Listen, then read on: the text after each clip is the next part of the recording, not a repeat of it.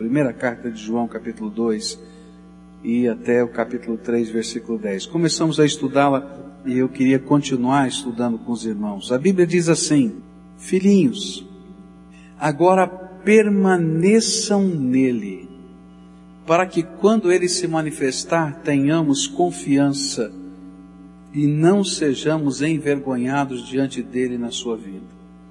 Se vocês sabem que ele é justo, saibam também que todo aquele que pratica a justiça é nascido dele. Vejam como é grande o amor que o Pai nos concedeu, sermos chamados filhos de Deus, o que de fato somos. Por isso o mundo não nos conhece, porque não o conheceu. Amados, agora somos filhos de Deus e ainda não se manifestou o que havemos de ser, mas sabemos que quando Ele se manifestar, seremos semelhantes a Ele, pois o veremos como Ele é. Todo aquele que nele tem esta esperança purifica-se a si mesmo, assim como Ele é puro. E todo aquele que pratica o pecado transgride a lei. De fato, o pecado é a transgressão da lei. Vocês sabem que ele se manifestou para tirar os nossos pecados e nele não há pecado. Todo aquele que nele permanece não está no pecado. Todo aquele que está no pecado não o viu e nem o conheceu. Filhinhos, não deixe que ninguém os engane. Aquele que pratica a justiça é justo, assim como ele é justo. E aquele que pratica o pecado é do diabo, porque o diabo vem pecando desde o princípio. Para isso o Filho de Deus se manifestou, para destruir as obras do diabo. Todo aquele que é nascido de Deus não pratica o pecado, porque a semente de Deus permanece nele, e ele não pode estar no pecado, porque é nascido de Deus. Desta forma sabemos quem são os filhos de Deus e quem são os filhos do diabo. Quem não pratica a justiça não procede de Deus, tampouco quem não ama a seu irmão. Querido Senhor, muito obrigado por esse tempo. E muito obrigado, Pai, porque a gente pode ver na vida das pessoas transformação. E essa é a maior alegria de um pastor, Pai, ver a transformação de Jesus no coração das pessoas ver a beleza de Cristo nelas. E nesta hora, quando nós vamos estudar a tua palavra, ajuda-nos, Senhor, não apenas compreender o que a tua palavra diz racionalmente, mas a aplicar esta palavra ao nosso coração, à nossa vida, à nossa história, ao nosso contexto, de tal maneira que façamos diferença nessa terra e o nome do Senhor seja glorificado. Ajuda-nos nessa hora é aquilo que oramos em nome de Jesus. Amém e amém. Nós começamos a estudar esse texto e o tema deste, deste trecho que nós lemos é uma pergunta: Quem é o seu pai? E eu disse que é muito comum a gente ouvir e até dizer, afinal de contas, eu também sou filho de Deus. E João está dizendo uma coisa tremenda à luz da palavra, que nem todo ser humano é filho de Deus. Ainda que todos sejam criaturas criados por Deus, que tenham a mão de Deus que forjou desde o ventre da mãe, mas para ser filho de Deus tem que ser adotado por Deus. E isso acontece através de Cristo Jesus na nossa vida. E quando Jesus entra na nossa vida e nós nos tornamos filhos de Deus, a gente passa a ter o DNA do Pai. E algumas características da paternidade de Deus se manifestam na nossa vida. E nós aprendemos hoje pela manhã que a primeira característica é perseverança ou permanência na fé. Nada nem ninguém vai nos arrancar da presença do Senhor Jesus, Senhor da nossa vida. Nada nem ninguém vai nos tirar da família de Deus, da convivência com o povo de Deus. Apesar do povo de Deus, como seres humanos que somos, temos defeitos e tantas vezes nos nossos relacionamentos existem defeitos, mas nada nem ninguém vai nos arrancar dessa convivência com Deus e com o seu povo, porque está no nosso DNA querer estar na presença de Deus e estar junto com os nossos irmãos. Aprendemos também que outra característica desse DNA do Pai, dos filhos de Deus, é justiça, porque Deus é justo. E Ele pede que nós agora, com o DNA dele, sejamos praticantes da justiça. E nós começamos a tentar entender o que é que significa isso. Justiça quer dizer caráter, um estilo de vida, de postura, de palavra, de decisão, que corresponde àquilo que Deus está colocando dentro da nossa vida, dos seus valores, dos seus princípios. Mas não é apenas uma coisa pessoal, Justiça na Bíblia é alguma coisa que a partir da, do meu caráter tem que ser agora implantado na sociedade em que eu vivo. E eu passo a ser então as mãos do Senhor Jesus, a boca do Senhor Jesus, os pés do Senhor Jesus. E através da nossa vida comprometida com o Senhor Jesus, nós começamos a dizer o que é errado, o que é certo e a fazer diferença na terra. Contei vários exemplos de como pessoas comprometidas com Deus, com o DNA do Pai, fizeram diferença na história e nós somos convocados pelo Espírito Santo a entrarmos nesta nuvem de testemunhas do reino de Deus que fazem diferença na história. Mas agora eu queria ressaltar mais uma característica do DNA do Pai, do Deus eterno na nossa vida. E ela aparece no versículo 1 até o verso 3 de 1 João, onde a Bíblia diz assim: Vejam como é grande o amor que o Pai nos concedeu. Sermos chamados filhos de Deus, o que de fato somos. Por isso o mundo não nos conhece, porque não o conheceu. Amados, agora somos filhos de Deus e ainda não se manifestou o que havemos de ser, mas sabemos que quando Ele se manifestar, seremos semelhantes a Ele, pois o veremos como Ele é. E todo aquele que nele tem esta esperança, purifica-se a si mesmo, assim como ele é puro. Terceira característica do DNA de Deus na nossa vida chama-se esperança eterna. Esperança eterna. Quando o Espírito Santo entra no nosso coração, não apenas os valores da nossa vida mudam, mas nós sabemos para onde nós estamos indo, gente. A gente sabe que nós estamos indo na direção de um projeto maior que a nossa vida, maior que o tempo, maior que a nossa capacidade, maior que a nossa habilidade, porque nós estamos sendo chamados para passar toda a eternidade com o Pai e sermos herdeiros do seu reino.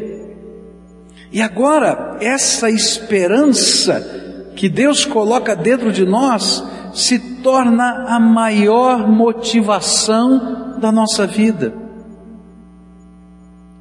Todo aquele que tem o DNA do Pai, ele tem uma esperança que é como que uma força propulsora que o impulsiona a lugares que talvez muitos não imaginem que a gente possa chegar, porque aquilo que está nos movendo é uma visão celeste do projeto de Deus.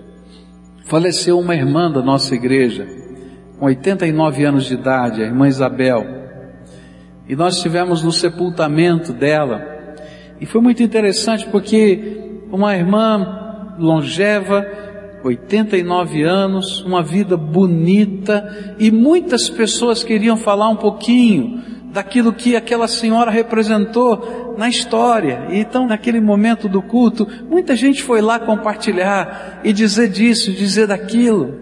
E enquanto eu estava lá sentado no banco, e eu comecei a perceber que a mensagem que eu tinha preparado para aquela manhã não era a mensagem daquele momento. E naquela hora Deus me deu uma palavra. Quais são as características de alguém inesquecível? E aí me lembrei de um servo de Deus inesquecível, que está lá no livro de Atos dos Apóstolos, que foi Estevão, que morreu apedrejado. E eu comecei a olhar para aquele texto e o culto estava acontecendo, aqueles flashes, né, que Deus vai trabalhando na nossa vida. E eu descobri uma coisa interessante, que aquele homem, ele tinha uma fé capaz de enfrentar as pedras que eram lançadas sobre ele, mas ele não tinha somente uma fé, ele tinha uma visão, porque enquanto o povo estava ali querendo matá-lo, ele dizia: Eu vi o céu aberto e Jesus em pé no seu trono, me aguardando.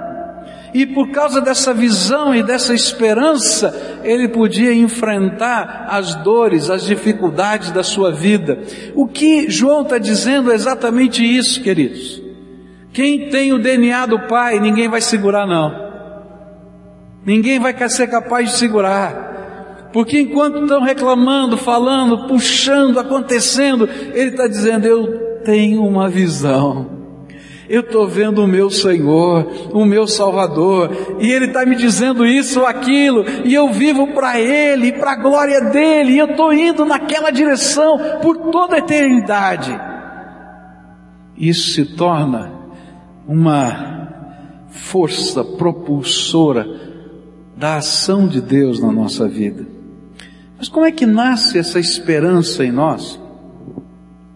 Essa esperança nasce nos nossos corações quando Deus, Pai Todo-Poderoso, declara para mim, declara para você, através do seu Espírito Santo, que você é filho de Deus, que você foi adotado pelo Pai e que você agora se tornou detentor da herança do Pai.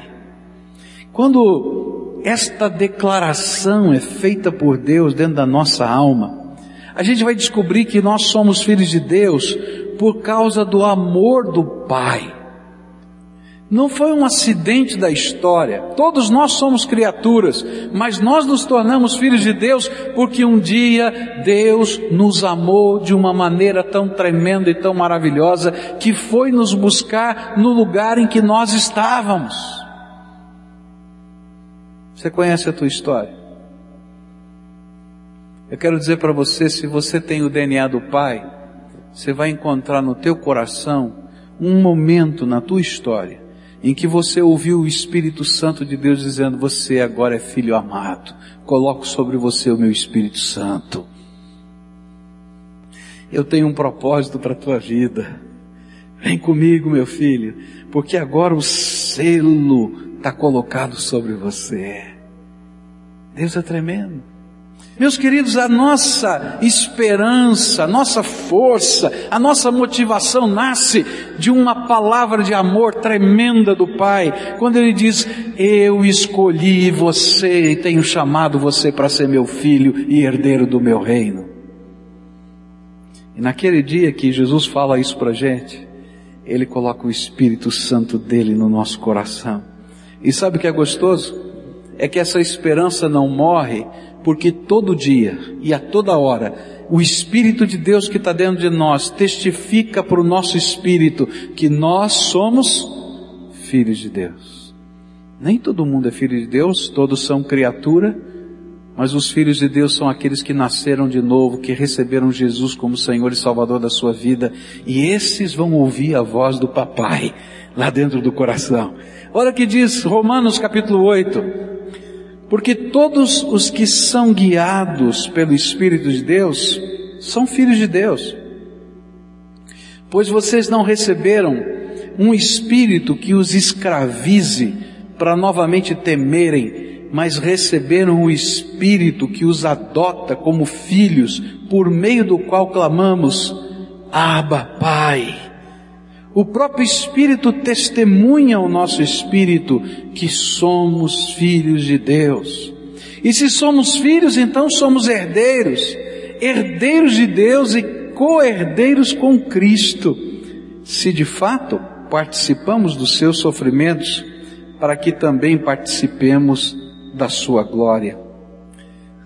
A esperança nasce quando eu e você temos uma experiência com Jesus. E hoje Deus está falando uma coisa tremenda para você.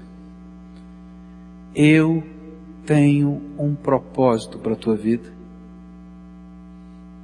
e quero adotá-lo como meu filho.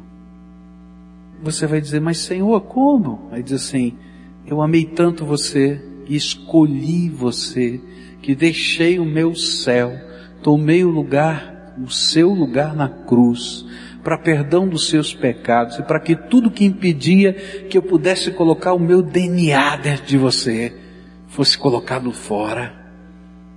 E aí quando pela fé a gente diz, tá bom Senhor, então entra no meu coração, me ensina a viver desse jeito. Naquele momento nós nascemos de novo, diz a palavra de Deus. E quando nascemos de novo, significa que nascemos do Espírito e não da carne. Não nascemos porque voltamos ao ventre da nossa mãe, mas nascemos porque naquela hora o Espírito de Deus é colocado dentro da nossa alma, e esse Espírito de Deus que é colocado dentro de nós começa a dizer: Você é filho amado do Papai do céu. E Ele tem um projeto para a tua vida. Vem comigo que eu vou te ensinar como viver aqui e agora e a viver toda a eternidade. Quem vai segurar uma pessoa dessa?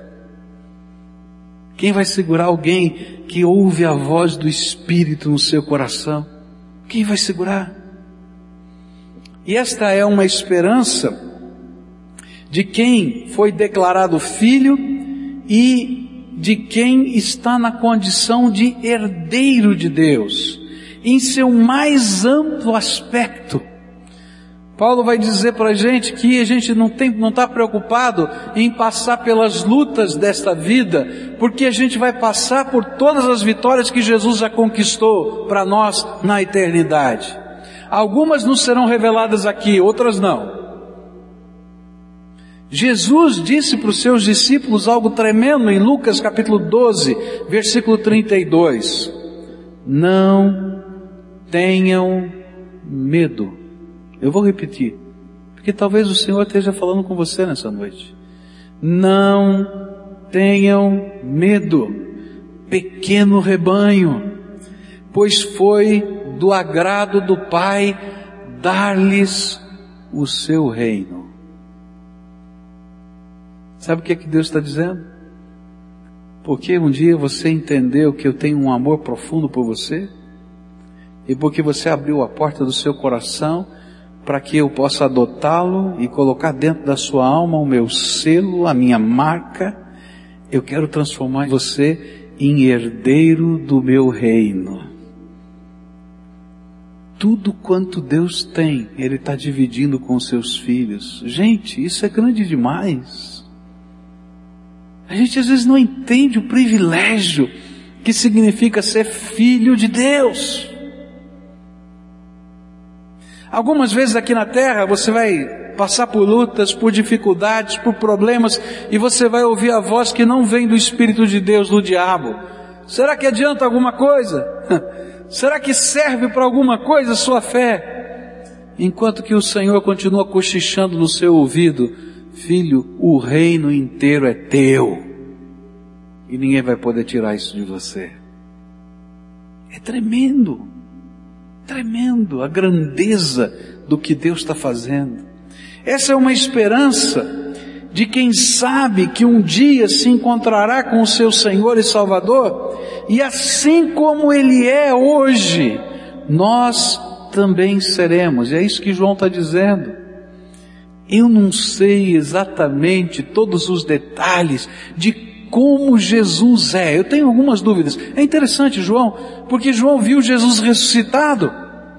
A palavra de Deus diz que ele apalpou Jesus, tocou, colocou a mão nos buracos dos cravos, ouviu a sua voz, comeu junto com ele lá no mar da Galileia. Mas ele está dizendo, apesar disso eu não consigo compreender tudo a respeito do meu Senhor.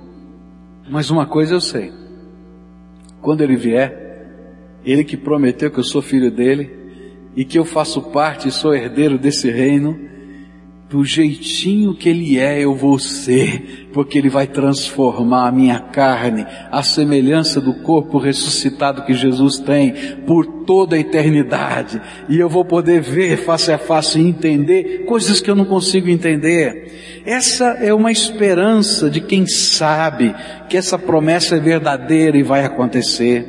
João ainda acrescenta que essa esperança gera no coração de cada filho uma motivação tremenda de a cada dia ser mais parecido com o seu Senhor, de zelar por uma vida pura, bonita aos seus olhos, pois está só de passagem por aqui, rumo ao seu destino eterno. Um destino que só um filho de Deus e herdeiro do seu reino pode experimentar. Olha só o que diz a Bíblia em Efésios 5. Portanto, sejam imitadores de Deus como filhos amados e vivam em amor como também Cristo nos amou e se entregou por nós como oferta e sacrifício de aroma agradável. Que a Bíblia está dizendo que imitar Jesus, ser parecido com Ele, querer copiá-lo, não é pesado para o Filho de Deus.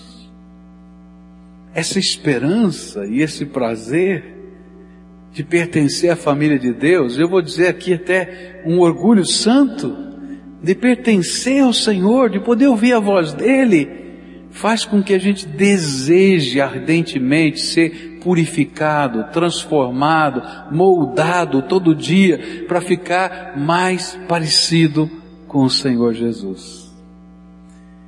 Eu lembro que quando era bem pequenino, eu queria ser muito parecido com meu pai. Muito. E um dia papai e mamãe saíram para fazer, para comprar algumas coisas para casa e eu fiquei sozinho. E eu não tive dúvida. Papai era careca. Ele tinha umas entradas assim grandes, bem grandes. E tinha um chumacinho de cabelo bem aqui no meio, não é? E eu não tive dúvida. Eu queria ficar parecido com meu pai. Eu peguei uma tesoura, né? E comecei a cortar os meus cabelos para ficar bem parecido com meu pai. Quando meu pai chegou, viu aquela coisa, né? Parecidinha com ele.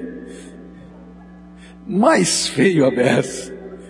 E disse assim, filho, o que é que você fez? Eu falei, fiquei igual a você. Aí Papai disse assim: É, filho, não tem jeito, agora só passando a máquina zero no teu cabelo. E me levou imediatamente para o barbeiro para ele passar a máquina zero. Mas, sabe, eu estava tão orgulhoso que eu não estava nem aí com todo o resto. Eu nem entendi porque o papai tinha que passar a máquina. Afinal de contas, eu estava parecido com ele. E eu tinha prazer que as pessoas dissessem que eu era parecido com o papai. O que a Bíblia está dizendo para a gente é exatamente isso. Esta esperança, essa declaração do Espírito Santo no nosso coração, que nós somos filhos de Deus, nos leva a viver uma vida pura, uma vida bonita, não porque tem uma regra da igreja, não porque tem um pastor que está dizendo que você tem que fazer isso ou parar de fazer aquilo, não porque alguém diz que tem uma lei que você tem que seguir, mas simplesmente porque você tem prazer de ser parecido com o Papai do céu. É isso que Deus quer. E aí tem gente que não vai entender por que, que a gente faz isso, por que, que faz aquilo. E vou dizer mais, gente. As pessoas vão nos criticar toda vez que o nosso estilo de vida os condenar. Quando você vive um estilo de vida que talvez esteja à revelia ou na contramão dos processos normais da vida, de alguma maneira isso incomoda tremendamente as pessoas. E sabe, vai incomodar porque esse jeito de ser diferente mostra quem são os deuses deste mundo que controlam essas vidas? Ou na linguagem de João, qual é o DNA do pai deles? O meu está aqui, o DNA de Deus. Mas João está dizendo que alguns não revelam o DNA de Deus, revelam o DNA do pai deles. Quem é lá, segundo João? O diabo. E toda vez que você, pelo seu estilo de vida, sem falar nada, só viver na contramão dos conceitos dessa história e dessa vida, e revelar a beleza de Jesus e o jeito de ser de Jesus, então pode ter certeza que aqueles que não têm o DNA de Jesus vão se irritar profundamente. Mas ninguém vai segurar essa pessoa. Não vai segurar. Porque a gente está sendo motivado pela graça de Deus. E aí, nesse contexto, João está dizendo que as lutas não nos amedrontam, nem podem roubar de nós a nossa alegria. Nós já sabemos o resultado da batalha e estamos caminhando para o dia em que se revelará a todos que somos de fato filhos e herdeiros do reino. Romanos capítulo 8, o apóstolo Paulo fala a respeito disso. Ele diz assim: a natureza criada aguarda com grande expectativa que os filhos de Deus sejam revelados. Ele está dizendo que vai chegar um momento na história que aqueles que têm o DNA do Senhor não apenas dirão que têm o DNA e ou dirão que ouvem a voz do Espírito no seu coração, mas Deus vai dizer a todas as pessoas da terra: esses daqui têm o meu DNA. E o que Paulo está dizendo é que naquele dia, ou melhor, para aquele dia, toda a natureza criada está ansiosamente aguardando. E ele continua dizendo assim: pois a natureza foi submetida à inutilidade, não pela sua própria escolha, mas por causa da vontade daquele que a sujeitou, na esperança de que a própria natureza criada será libertada da escravidão e da decadência que se encontra, recebendo a gloriosa liberdade dos filhos de Deus. Ele está dizendo o seguinte: esse mundo criado está acabando. Esse mundo criado por Deus está sendo consumido. E é interessante que ninguém falava isso e ninguém acreditava nisso. No século XIX, no século XVIII, quando se pregava esse texto e os pregadores diziam que o mundo está acabando e está se consumindo, as pessoas diziam impossível, não tem jeito de acabar. Mas hoje você pega uma revista e vai dizer, olha, toma cuidado porque vai acabar a água do mundo. E a gente diz assim, como é que pode acabar a água do mundo se esse planeta tem mais água do que terra? Mas não é isso que está dizendo nas revistas? E as pessoas estão dizendo, olha, toma cuidado porque o ar que a gente está respirando está ficando um veneno. E outros estão dizendo assim, olha, o filtro que filtra o sol, chamado camada de ozônio, ele está tremendamente empobrecido, a ponto de nunca ter tido tanto câncer de pele quanto tem agora. E sabe por que, que vem o câncer de pele? Porque os raios ultravioletas não são filtrados pela camada de ozônio. E a gente começa a olhar e pesquisar e você vai descobrir o seguinte: o mundo está gritando e está dizendo, eu também preciso ser redimido. A natureza está gritando e dizendo, eu também preciso ser redimida. E Paulo diz assim, a natureza está gritando e está pedindo essa redenção no dia em que os filhos de Deus serão revelados a toda a terra porque aí a natureza também vai ser restaurada pelo Todo-Poderoso. E Paulo continua, e ele diz assim: Sabemos que toda a natureza criada geme até agora, como em dores de parto.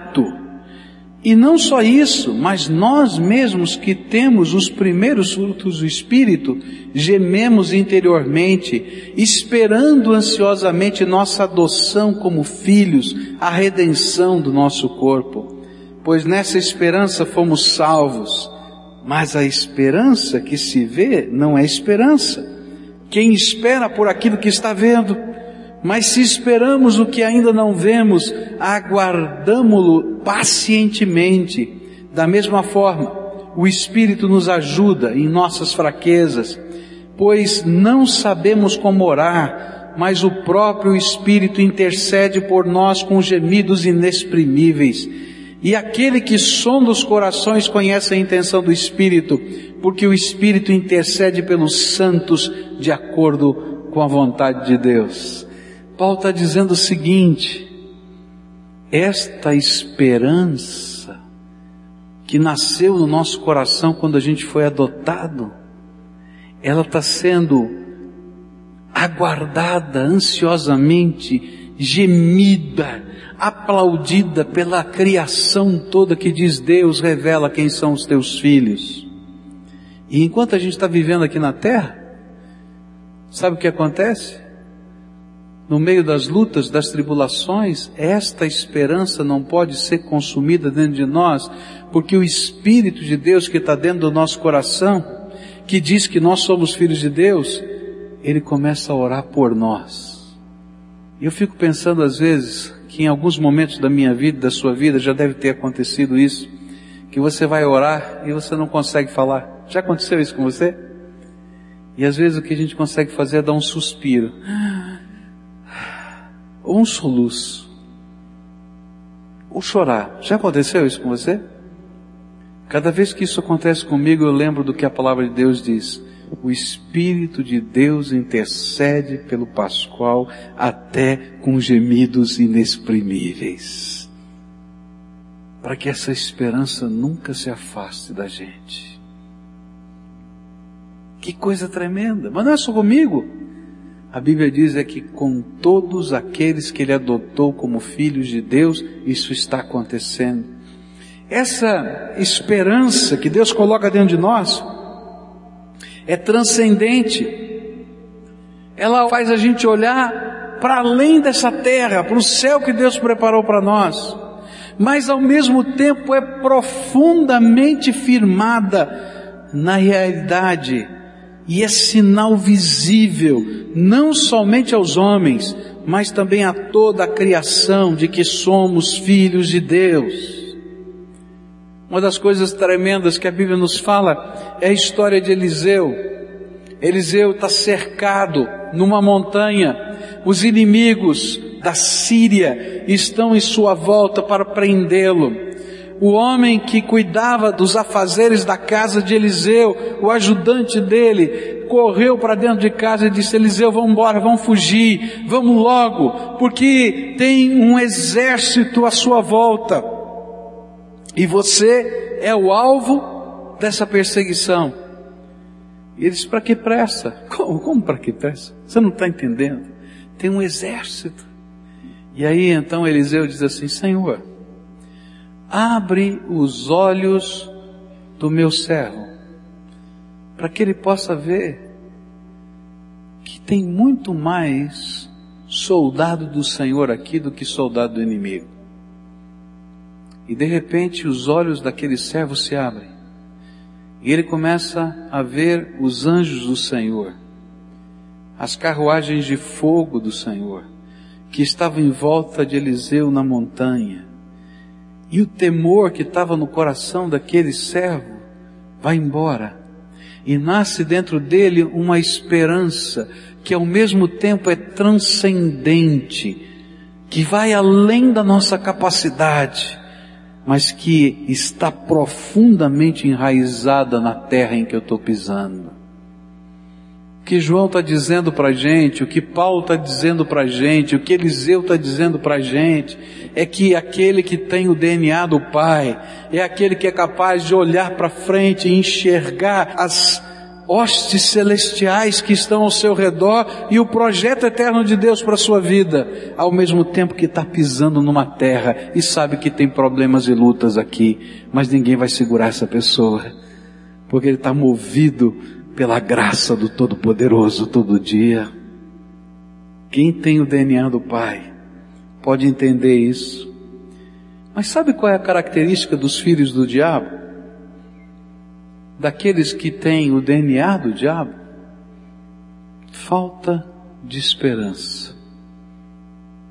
Falta de esperança.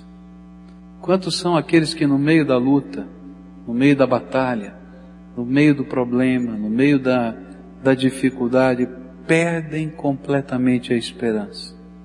Eu me lembro do testemunho que eu ouvi de um senhor que foi batizado aqui nessa igreja. Ele morava num prédio aqui em frente.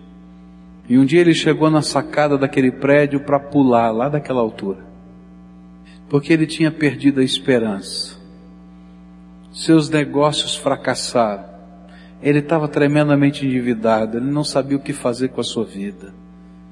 Tudo aquilo que ele podia, que ele sabia, que ele acreditava tinha ido embora. E ele então decidiu pular da sacada, sem esperança. E aí ele começou a ouvir os cânticos dos hinos aqui desse templo, ecoando na sacada dele. E pela primeira vez, o homem sem esperança disse: Senhor, será que tem esperança para mim no Senhor? E ele começou a vir aqui, por causa daqueles cânticos, mas porque ele não aguentava mais ser alguém sem esperança. Quanta gente está vivendo isso sem esperança?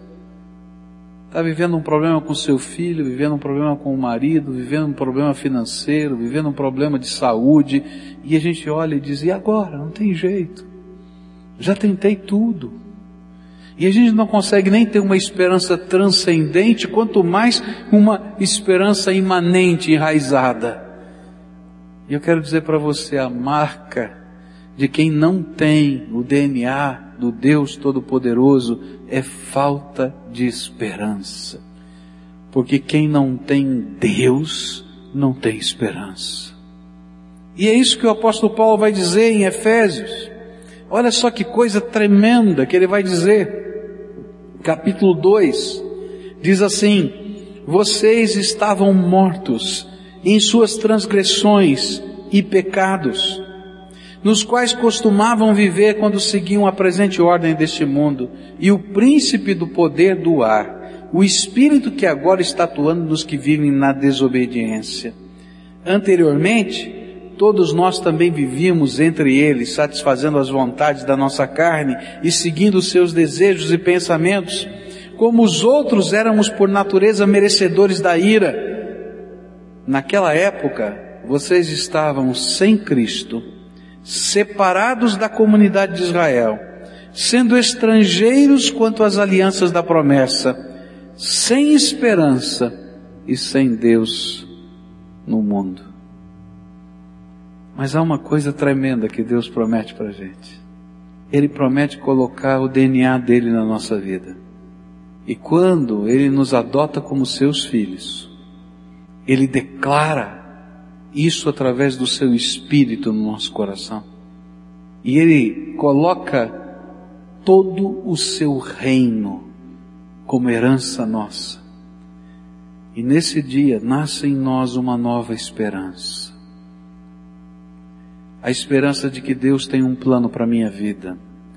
Deus tem um propósito que eu posso pisar nessa terra e saber que existem lutas, problemas, dificuldades, ansiedades, mas que há um Senhor Todo-Poderoso que está agindo aqui e agora. E os nossos olhos se abrem para enxergar a glória do nosso Senhor e para entender que Ele tem um propósito para a nossa vida.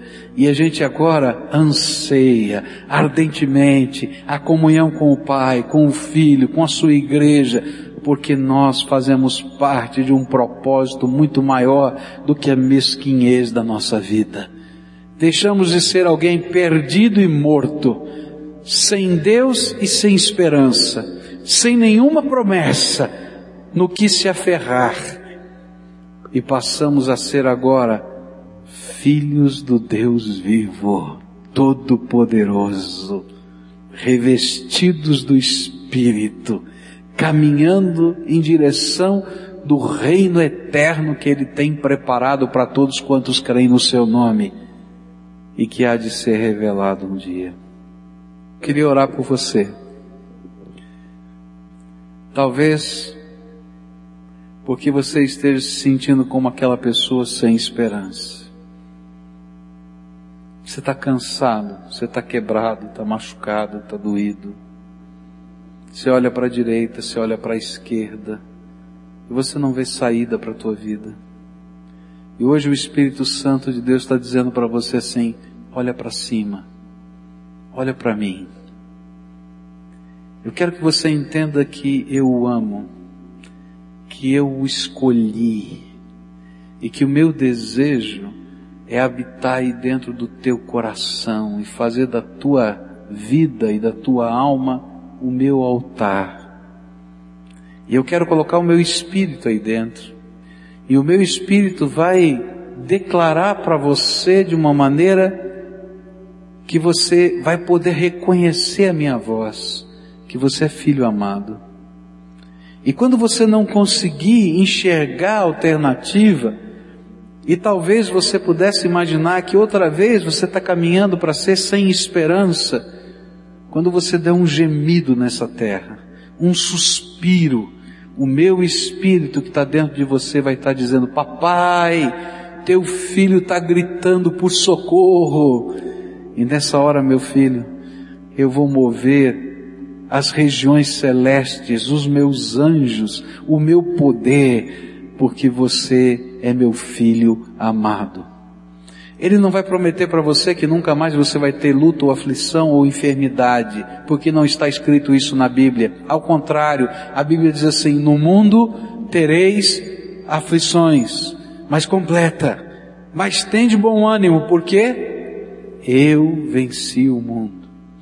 E o que o Senhor vai colocar em você é uma nova esperança, uma nova fé e uma certeza. O Senhor papai, meu papai, meu papai é por mim. E se Deus é por nós? E se Deus é por nós? Quem será contra nós? Mas para isso, você precisa tomar uma decisão.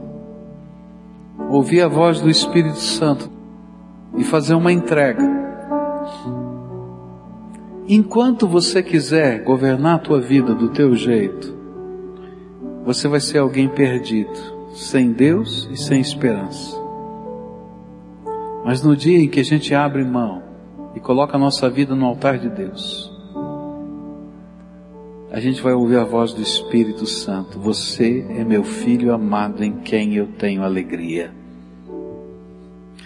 Queria convidar você a fazer a maior de todas as entregas Colocar a tua vida na mão do Senhor Jesus. Deixar de ser um ser criado por Deus. Assim como o diabo e os seus anjos também foram criados por Deus. Para ser declarado pelo poder da graça e do sangue de Jesus, Filho de Deus. Pela fé naquilo que Jesus fez por você escancarando a porta do teu coração, para que o DNA do Pai seja colocado na tua alma e você passe a ter as características de Jesus na tua vida. Se você é essa pessoa para clamar ao Pai, Pai, eu estou sem esperança, eu estou me sentindo sem Deus, eu estou me sentindo perdido, eu estou me sentindo abandonado. Eu estou me sentindo confuso. Eu não sei qual é o propósito da minha vida. Eu não sei para onde eu vou, nem agora, nem para toda a eternidade. Hoje Jesus está te chamando para ter uma certeza que Ele vai colocar na tua vida, no teu coração, o propósito dele e vai declarar você filho de Deus. Filho de Deus é algo que a gente recebe pela graça, através de Jesus, como uma santa adoção do Pai. Quer ser adotado pelo Pai hoje? Hoje o Pai está dizendo: Quero adotar você, você me quer como Pai? Eu quero adotar você, você que me quer como Pai? Então vem do jeitinho que você está, quebrado, arrebentado, mas coloca a tua vida na minha mão e pelo poder do sangue de Jesus eu vou te purificar eu vou te lavar, vou colocar o meu espírito vou te ensinar a viver de uma maneira nova. A primeira oração você vai ter que fazer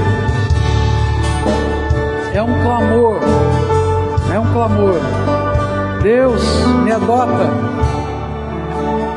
Eu quero que Jesus transforme a minha vida.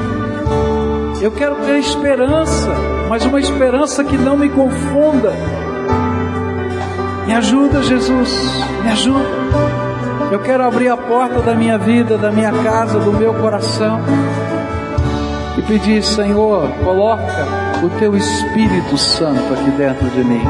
Senhor Jesus, cada pessoa que veio aqui não veio por minha causa, porque eu não sou nada, Senhor. Eu sou falho, eu tenho defeitos, eu tenho tanta coisa, Senhor, que preciso da tua graça. E se não for a tua graça na minha vida, quem sou eu? Mas eles estão aqui porque eles ouviram a tua palavra pregada. E eles creram nessa palavra. E eles vieram aqui, Senhor, para buscar a tua face. E eles estão dizendo, Senhor, estou cansado. Estou cansado de andar batendo cabeça pela vida. Estou cansado, Pai, já perdi a esperança. Eu não me sinto, Senhor, amparado por Deus e nem sei o propósito da minha vida. Mas a tua palavra disse que o Senhor quer me adotar, que o Senhor me ama, que o Senhor me escolheu, que o teu filho Jesus veio a esse mundo para que tudo que impedia que eu pudesse ser filho de Deus, tivesse a herança do reino e a presença do teu Espírito na minha vida, fosse tirado. Por isso Jesus lavou e tem lavado a todo quanto busca o Senhor com seu sangue os pecados. E eu quero te pedir, faz isso comigo. E agora, nesse momento, nesse instante, coloca o teu Espírito Santo dentro de mim. Que ele possa declarar ao meu espírito que eu sou filho de Deus. Que ele possa interceder por mim com gemidos inexprimíveis e que Ele possa revelar o propósito que o Senhor tem para minha vida. E eu quero te pedir, Senhor, faz isso agora. Abre as janelas dos céus. Eles estão pedindo, faz um milagre na minha vida. E eu quero te pedir, Senhor, faz mesmo, faz agora, faz hoje e dessa maneira, Senhor, que o teu Espírito esteja testificando e operando e transformando essas vidas. Fica com eles, Pai. É aquilo que eu oro em nome de Jesus.